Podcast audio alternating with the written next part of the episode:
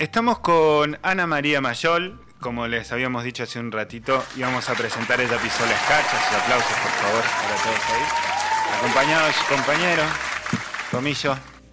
Eh, ¿Cuál es tu rol en toda esta situación? Ya después vamos a charlar con, con el Tommy, también, ya que está de visita, eh, compañero. Eh, todo el libro es un solo movimiento para romper el espejo que la helada ha formado y por donde el rostro de la protagonista es obligada a mirarse y mirar el mundo. Ana María Mayol quiebra la escarcha con un libro sereno, valiente, profundo y sobre todo poético, lo que se lee en la escarcha quebrada entre las líneas de cada poema. Bueno, Presentás un libro de poemas de la colección de poetas de Córdoba, pero antes que nada, bienvenida, bienvenida a la radio, primera vez que charlamos eh, en Come Chingones, así que es un placerazo para nosotros que estés acá. Buenos días, Ana María, ¿cómo va? Buenos días a todos, a todes. Eh, también para mí es un placer estar acá con esta presentación, además estoy muy contenta. Eh, formalmente, así datos duros, se presenta el 10 de junio en la biblioteca Caranday, ¿no? En Visa Dolores. En el auditorio de en el auditorio de Semdo. Lo auspicia así Biblioteca Caranday, que gracias a, la gestión de Gabriela Vallarri, digamos, conseguimos el, salón para hacer esta presentación, que va a ser una presentación muy acompañada. Muy acompañada porque te va a rodear un montón de gente que te quiere un montón, ¿no? Acompañada porque además de las voces que acompañan el libro, que son toda gente que yo quiero mucho, eh, bueno, va a estar eh, Yani, la Yani, va a estar Montserrat eh, en la parte, digamos, de, musicalización de determinados momentos. va a estar Valentina Medrano Mayol. Eh, con una exposición de sus cuadros, porque bueno, el salón es bastante grande, ¿no? El auditorio, y me parecía como que necesitaba más compañía, ¿no? Y van a estar eh, los chicos que tienen la librería acá en Los Molles, con una mesita. Mm, sí. Y, van y va a estar también el el responsable de la colección Poetas de Córdoba, con una mesa con todos los poetas que publicó en esta colección, que son 12 creo. Ahí te iba, te iba a preguntar sobre eso, ¿no? Hay una colección de poetas. ¿Qué, eh, ¿Hay un día en donde vos decís, bueno, desde, desde hoy empecé a escribir poesía? Eh, yo creo que empecé a escribir poesía en la panza de mi mamá. Eh, mi madre era poeta, va, es poeta, sigue escribiendo, eh, en La Pampa, mm, y, siempre se juntaban en casa los poetas a leer, tanto Bustrias Ortiz como Edgar Morisoli, como los Bardinos, o sea, eh, Ricardo Nervi, Muruma Lucero, todos poetas emblemáticos para la cultura pampeana, digamos. Y bueno, había asados en casa que eran asado con poesía, ¿no? Como ahora acá hay mucho asado con mucha música. Bueno, allá la música la poníamos los poetas. Sí, ¿no? Hay una mirada particular en la forma en que, en que se ve el mundo, desde cuando vos te rodeas de un entorno y hay un ecosistema en donde la literatura tiene un lugar fuerte. Digo, crecer en un entorno de, literal, de literatura, rodeado de literatura, es distinto a crecer fuera de eso? En la mirada del mundo, ¿no? Yo creo que sí. Eh, yo creo que sí. También la literatura es otra manera de, viajar, ¿no? De viajar por mundos paralelos. Y yo creo que los poetas eh, nos paramos a mirar el mundo desde otro lugar. Somos un poquito colgados tal vez, ¿no? Yo digo, ahora me mandarían un gabinete psicopedagógico porque, porque vivo distrayéndome. Pero no estoy distraída, estoy escribiendo. Bueno, eso, ¿no? Hay, hay una... Distraer, ¿Distraerse de qué? Eh, los últimos años, y acá hablamos bastante de eso, ¿no? De, eh, ¿De qué distraerse? Porque hay como una búsqueda de coherencia de algunas cosas que implica, sí, dejar otra de lado. Recién presentábamos una nota, decíamos que nos del Frente de Todos, por ejemplo, está en contra de la boleta única, no va a bajar la sesión en Congreso y qué es eso.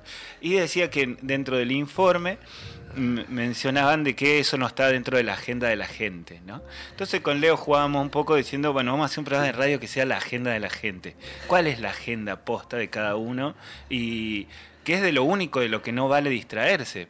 Claro. Porque de lo demás, si hay boleta única o no, en el fondo, de verdad, no, nos, no, no está dentro de la agenda. Si hay o no hay, no sé, cambio en el valor del dólar, está dentro de la agenda. Para algunos probablemente sí, pero eh, de lo único que no vale distraerse parecería ser de la, de la propia agenda de, ¿no? de cada uno. Sí, yo creo que, que cada uno tiene sus propias agendas desde, desde que empieza a caminar, ¿no? ¿Y este, este ha sido como un tiempo en donde uno está más atento a eso? Yo creo que sí. Bueno, es una forma de sobrevivir al mundo, ¿no? Es una forma de sobrevivir a, a, un mundo bastante eh, agresivo, digamos, ¿no? Eh, un entorno bastante difícil en donde la violencia, por ejemplo, eh, marca el ritmo de las noticias, por ejemplo, ¿no? Es más noticia este, un hecho de violencia cruel, digamos, que por ahí un, un premio de literatura o, este, o un gran invento científico, digamos, ¿no? que puede salvar la vida de millones de personas. Pero es más noticia lo otro. Entonces, bueno, eh, creo que escribir también es una forma de salvarse, pero no por esto trillado de que a mí la poesía me salva y qué sé yo, sino este, de también este, creer que es posible un mundo diferente, ¿no? Es una apuesta a un mundo diferente. Tal cual. Arte de tapa. Arte de tapa. Arte de tapa eh, le pedí a Karina Rapp, que es una artista plástica de San Martín de los Andes. Sí, porque yo mis últimos 25 años viví en San Martín de los Andes, hace 5 que vivo acá. Y, bueno, yo he ido a varias exposiciones de ella y me encanta cómo pinta. Y bueno, cuando empecé a pensar en qué ponerle a un libro que habla sobre la violencia de género, ¿no? Eh, de poesía. Eh, empecé a pensar en los cuadros de, de, Karina. Y bueno, la llamé y, y, me dijo, sí, sí, elegí el que quieras. Me mandó varias fotos y yo elegí este. Quedó hermoso. Quedó muy lindo. ¿Has, has impreso otros libros así, exclusivos tuyos? Este es el primero. No, este es mi quinceavo libro. Em, he publicado en varios países de Europa y de América eh, con premios que me he sacado. Entonces me publicaron, por ejemplo, en Islas Canarias, un premio que me saqué ahí, en Perú me saqué otro premio, en México me publicó Linaje Editores, un libro que se llama Ventanas Rotas. Eh, bueno, en distintos lugares. Y después em, Pisar las carchas es una forma de salvarse. 15 libros y siempre hay, hay un vínculo, ¿no? O hay una relación con, con el objeto libro. Yo tengo un, solo un libro virtual que no me gusta, que no me gusta la edición virtual, ¿no? Este, que me saqué un premio, eh, el premio Itaca, eh, hacia Itaca, que se llama. Es un libro que es un premio de, Mar del Plata, que es un premio bastante conocido, eh, un premio internacional. Y mm, entonces el premio era la edición de un libro virtual, pero yo creo en el libro objeto. A mí me gusta oler el libro, sentirle, eh, cada libro tiene su olor particular, tocarlo, la textura, eh, lo visual. Me interesa mucho que eh, la edición interna, ¿no? Cómo está diagramado el libro Ah, eh, que haya espacios, que haya aire, que la letra no esté amontonada, que eh, respeten mi ritmo, digamos, porque yo, por ejemplo, no utilizo signos de puntuación. ¿Y la editorial del Callejón, de dónde es? La editorial del Callejón es de Los Hornillos. Mirá. Y es mi primera experiencia con esta editorial, porque en realidad la mayoría de mis libros me los publicaron en Buenos Aires el Mono Armado, que es una editorial de Buenos Aires de Marco Silver, era el dueño, que falleció el año pasado. un poeta que yo eh, respetaba mucho y quería mucho.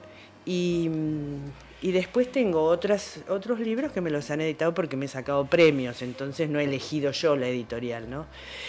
Eh, esta es la primera experiencia con, con, la con Ediciones del Callejón.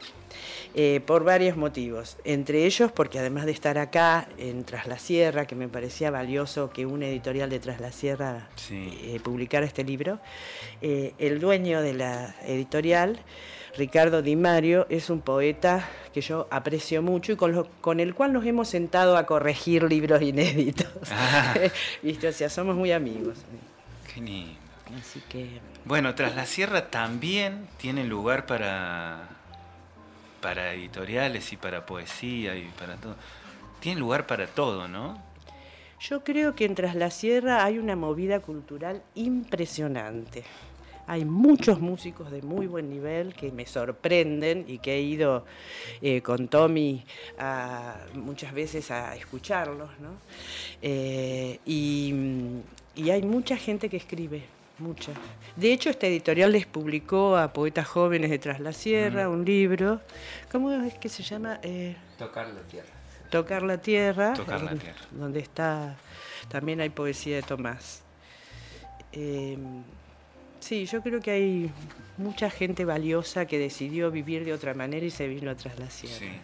Y, y, en, ¿Y se puede vivir de otra manera acá haciendo esto? Porque, ¿qué es lo que nos pasaba a todos los que alguna vez quisimos escribir y qué sé yo. Es esto, ¿no? De, bueno, está el concurso o está el escritor profesional del cual... El escritor profesional eh, uno da con el escritor profesional en la medida en que eh, ya, ya, sos profesional. O sea, todos los consejos que uno recibe de un escritor profesional es cuando ya es profesional. No, no te tenés que levantar a la mañana temprano, te preparas un café, todo sistemáticamente una hoja por día, sistemáticamente un tema, una idea. Es como. Y, y desde ahí vos construís tu carrera, ¿no? Eso nos decían cuando teníamos 20, qué sé yo, cuando queríamos hacer algo. Claro, sí. Em, es bastante, em, a ver, sí, relativo. El hecho de, em, sí, la disciplina es un, valor muy importante a la hora de, ser escritor, pero creo, o no creo en un falso profesionalismo, ¿no? Esta cuestión de como eh, una solemnidad o una seriedad, digo. Por ahí eso es más eh, de una generación anterior, ¿no? De una generación muy, muy borgiana. Claro. Eh, pero mm, una generación más espinetiana, si querés, o las, nuevas décadas, traen algo como más, de, mm, una impronta más de no de no, de no tensar tanto o mm, hay una cuestión también más de no, de no, de no ceder tanto al mundo y, y, mantener siempre como un aire de como de frescura. Creo que en el arte es muy difícil ese equilibrio entre rigor y espontaneidad o, o lo que emana de una manera como, como natural. Claro eso de, que suceda, porque en el fondo igual eh, hay todo, todo un proceso para que el libro esté acá, en nuestras manos. Sí, hay un proceso que, no es solo inspiración. Que no es inspiración nada más. Es laburo, es mucho laburo también. Este, yo personalmente no tengo el drama de la hoja en blanco. Nunca lo tuve, ¿no? Y en, y en la época de la pandemia, que estuve encerradísima, eh, en la primera etapa sobre todo, porque me agarró en San Martín, que es un, como digo yo, que eh, en San Martín de los Andes, que es una ciudad tomada, porque estaba en la calle prefectura, este, el ejército, la policía, eh, ah. bueno, estaban todos, gendarmería, porque bueno, es una ciudad fronteriza y tiene todas esas instituciones y se lo habían tomado como muy tremendo el tema de la pandemia, que bueno, cada uno lo tomó como pudo. Eh, yo estuve muy encerrada y escribí mucho y creo que después logré venirme a, a la Sierra, que fue otro aire para mí. Y mm, otra pandemia. Otra pandemia. y diferente. Y también seguí escribiendo mucho. Y escribí en, en pandemia, escribí seis libros. Ah, un montón. Sí. Un montón. Pero uno no publica el ritmo que escribe. La, el evento, publicar un libro, presentar un libro, eh, ¿qué es? ¿Qué, qué, qué, qué se espera de la presentación de un libro?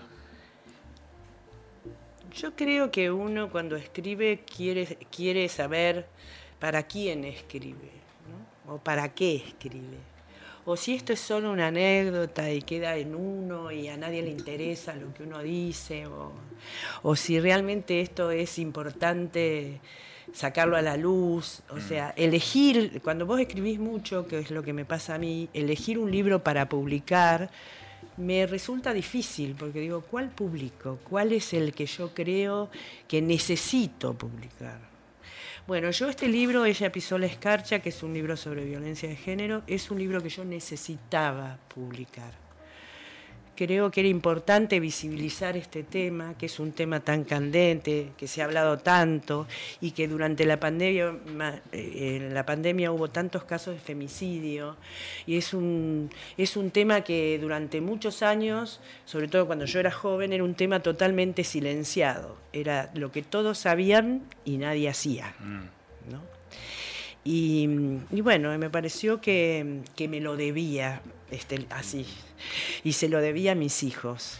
Y mm, por eso está dedicado a mis hijos. Y ahí nos metemos en eso, claro, porque eh, un libro de poesía puede ser un libro que trate de un tema y que cuente una historia, por más de que sean muchas poesías distintas eh, que es este caso, ¿no? Este libro en realidad no, no, es solo autorreferencial, es un libro que tiene que ver con otras violencias, aparece un suicidio dentro del libro, ¿no? Aparecen otras formas de violencia, porque yo creo que cuando hay violencia en una familia o en un determinado lugar, son todos víctimas, no solamente los adultos que ejercen uno violencia contra el otro, sino los niños que viven en ese ambiente, este, incluso hasta los vecinos vecinos que observan o escuchan o miran y se callan la boca, digamos, ¿no? Como que todos eh, socialmente estamos involucrados en un tema de violencia. Y el silencio es algo tremendo, ¿no? Porque tiene tantas voces que gritan, ¿no? Eh, entonces, eh, por eso mismo, eh, y los mandatos, ¿no? Porque este libro empieza con una advertencia que dice, no hay que pisar la escarcha, le dijo, porque se levanta el viento. En el campo siempre te dicen eso, si pisas la escarcha se levanta bien, no hay que pisar la escarcha, es lo que no se puede hacer, ¿no? Entonces pisar la escarcha también significa rebelarse frente al mandato de eso no se hace, y tiene que ver también con el silencio. Si tenés que elegir uno de estos poemas o algún texto o algún pedacito de un relato para que nos leas, eh, ¿cuál elegís? Para adelantar a la presentación, me encanta. Te iba a decir justamente que qué significaba esto de pisar la escarcha porque se despierta el viento. Eh, es una buena para intro. es una buena para introducirte en el tema. Claro. ¿La poesía te tiene que leer todo así, en clave de, metáfora? Yo creo que vos podés hacer muchas lecturas. Eh, Edgar Morisoli, que yo amaba, que era un poeta pampeano que falleció el año pasado, con 89 años tenía muy amigo de mamá. Nosotros, yo cada vez que iba a La Pampa a ver a mi madre, lo iba a visitar a Edgar y me leía sus inéditos y me contaba sus proyectos. Y él siempre decía, un poema hay que leerlo al menos tres veces, al menos, un libro de poesía. Porque la primera vez es como la ansiedad de llegar al final a ver de qué se trata esto. Claro, La segunda vez empezás a ver giros y otras cosas que no que no este, prestaste atención por la ansiedad de llegar al final. Y la tercera vez en realidad lees entre líneas y podés entender lo que en realidad quiso decir el poeta. Todo tiene un metamensaje, mm. no es tan directo como que yo digo, no sé, escarcha y me estoy refiriendo al fenómeno meteorológico de congelamiento de la el rocío, digamos. En ese sentido, mm, la poesía vale tanto por lo que dice, por lo que no dice. Y la manera de valorar buena poesía es eh, dándote cuenta donde justamente eh, entre las líneas aparecen los mensajes. La, poesía es como la manera de decir lo que en realidad eh, el silencio está diciendo. Em, y respecto de los niveles de lectura que ella eh, decía, de las tres lecturas, bueno, sí, son maneras de ir, em, de ir deshojando y desgranando el mensaje. Y en algún punto la metáfora es como uno de los canales del espíritu más directos, porque la metáfora te lleva a una cuestión eh, del poder de la imagen, digamos, de leer algo y que esté presente ahí, frente a uno. Eh, y luego creo que hay como un después un, un porotito más hacia la trascendencia, digamos, como la poesía más trascendente todavía, en algún punto. Eh, personalmente siento que no está hecha de metáforas, sino que ya es como la presencia misma.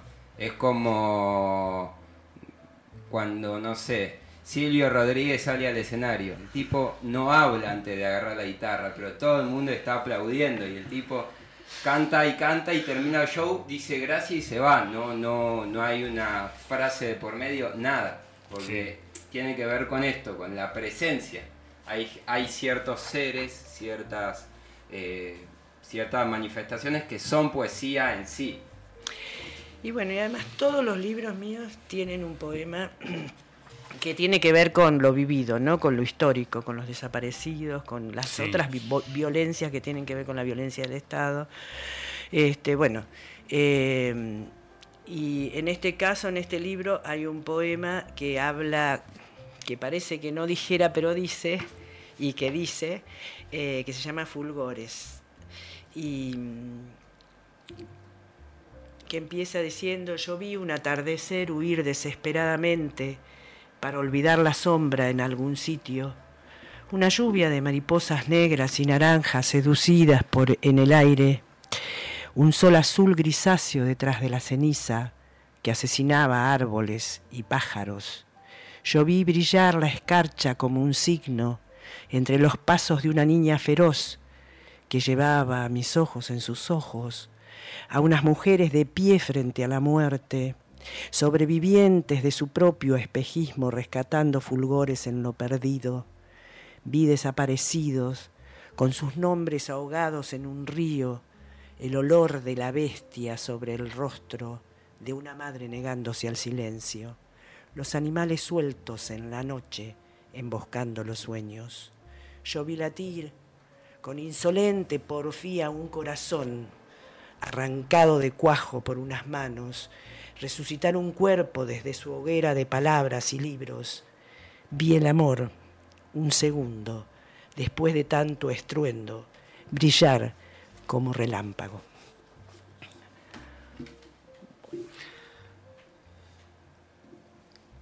Son esos sí, son esos momentos en donde es mejor no, no decir nada. Muchas gracias. ¿eh? Tengo la última pregunta que que tiene que ver con este camino que estás descendando al borde del precipicio, invitando a Yani a que presente libros de poesía. ¿Qué iba a hacer la Yani ahí? ¿Qué es lo que esperás que suceda? Mira, yo quería desestructurar. y esta pregunta te la hago porque me dijo eso. Porque estaba, tan nervioso. Escúchala. Es que está muy nerviosa con esta presentación. Se está, y creo que no viene a la radio hace como 10 días porque está haciendo alguna dieta especial o algo. Se va a teñir el pelo. Muy buenos días, país. Bueno, este es un libro fuerte, por ahí eh, me preguntan, sí, ¿la Yani te va a Sí, le digo la Yani, este, porque a mí me encanta el humor. Eh, a pesar de que este es un libro este, bastante fuerte, eh, no quiero desestructurar la presentación, no quiero que sea la cosa solemne, que vas a un auditorio y ahí está el prócer. Qué re segura esa igual, ¿no? Parece como recontra compleja, pero es la más segura, es la como más conocida. Todos cuando vamos a presentar un libro nos ponemos una camisa. tiene un don, tiene un don. Es el don de presentar relajada, con humor, con ritmo, con, viste, yo la, he observado eh, varias veces y me, ha encantado, me ha encantado sus presentaciones. Bueno, ahí te está escuchando y dice que sos muy grosa y te manda muchos saludos. bueno, yo le voy a dejar un libro acá a ella. ¿Nos queda uno para la radio? Sí, y uno para la radio. sí, no, no, y uno para la radio. Por eso traje dos. Él cree que el amor es una cosa suya que puede disponer de la vida, la muerte. Es tremendo esto de que eh, no tiene signo de puntuación. Eh, te lo tengo que decir así, el que se encuentre con el libro, esa pistola escarcha, que cómo se encuentra con el libro, eh, esas dos cosas y como para ir cerrando, ¿cómo te encontrás con el libro? Primero la presentación, el 10, el viernes, a la tarde, eh, en el auditorio de Semdo, ¿no? y después, ¿cómo se contacta con vos, con el libro, si alguien lo quiere comprar, cómo, cómo hace estas cosas? Bueno. Y después si cerramos con esto de leer sin puntos. el la presentación es a las 6 de la tarde y va a haber una mesa donde va a estar los libros que se venden. Cuando uno vende libros en una presentación, siempre se venden a un costo mucho menor que en una librería. Este, y el autor generalmente firma, porque hay mucha gente que le gusta tener el libro firmado por el autor. Este, después, eh, el libro está en varias librerías de Córdoba, y bueno, y como nosotros tenemos el editor en Los Hornillos, también se puede, se puede comprar por internet y, ver después cómo se ponen de acuerdo para hacerse del libro. Ahí estoy buscando porque va a haber feria del libro acá en la Casa Grande de los chicos de la librería de, de las chacras eh, que van a ser los elegidos de siempre, van a hacen feria del libro acá en las próximas semanas. Sí, yo voy a tratar de estar presente. Estaría bueno si venís y firmás y los libritos al sol. Sí, me encantaría venir, sí, me encantaría, voy a traer libros. Te armamos ahí también un micrófono y algo. Ayer me invitaron también a otra feria del libro en Cura Brochero, que se va a hacer la primera y para que vaya a leer y qué sé yo. Y bueno, y los chicos también de la librería de los Molles, yo les voy a dar ejemplares también para aquellos que se mueven un montón. Bueno, claro, ellos son los que están este, organizando la Feria del Libro claro. en Nono y acá sí estamos. ahí está, el domingo 19 en Villa de las Rosas. El viernes 17 y 18 en Nono va a ser en la biblioteca frente a la plaza, ahí de los elegidos de siempre de organizándolo y el, del domingo 19 se hace acá, en, va acá afuera, en la Casa Grande. Eh, bueno, y con esto agradecerte un montón. La verdad, a mí me encanta charlar con gente que produce literatura mucho y a veces me, quedo ahí como tratando de aprender. Eh, nos queda así como pendiente un montón de cosas que hemos ido charlando ahí con Tommy también, de, darle así como una cuestión de literal, ah, de literal al espacio del sonido. Tenés un canal de YouTube donde lees poesía también y ese es como lo buscan. Eh, Leyendo Poesía en Casa se llama el canal en YouTube. Eh, mm, lo buscan con mi nombre, en realidad, youtube.com eh, barra C de canal, ¿no? barra Ana María Mayol, y aparece este, leyendo poesía en casa. Yo he subido más de 1400 videos de poetas de toda Latinoamérica eh, es poesía leído por sus autores, porque yo creo que la poesía leída en voz alta, siempre se debe leer en voz alta, pero leída por sus autores tiene como un plus diferente, ¿no? ¿no? hay ninguna forma de que no sea así. Y bueno, eh, tiene otra musicalidad, entonces está bueno escucharlos, y sobre todo cuando son de otros países, porque a veces vos lees el texto y no entendés el ritmo. Y, cuando lo lee el autor te das cuenta por dónde va la... Y vos te pones a escribir sin comas, sin puntos, sin... Pero sí con espacio. Pero sí con espacio. Con líneas en blanco, que es donde vos respirás el poema. Y... Mientras reza. ¿Me lees este? ¿Qué página? Y con esto nos despedimos. Él cree que el amor es una cosa suya que puede disponer de la vida, la muerte, con manos asesinas deshoja en silencio la cordura, mientras reza, lava su culpa. Muchas gracias. Gracias a vos. Gracias en serio a todos, gracias por venir. Eh, vamos a un pequeño corte, vamos a escuchar algo de música, viene la burbuja musical y seguimos haciendo esta hazaña por día. Gracias Ana María, muchas gracias. Muchas gracias Tommy. Gracias, Rubén.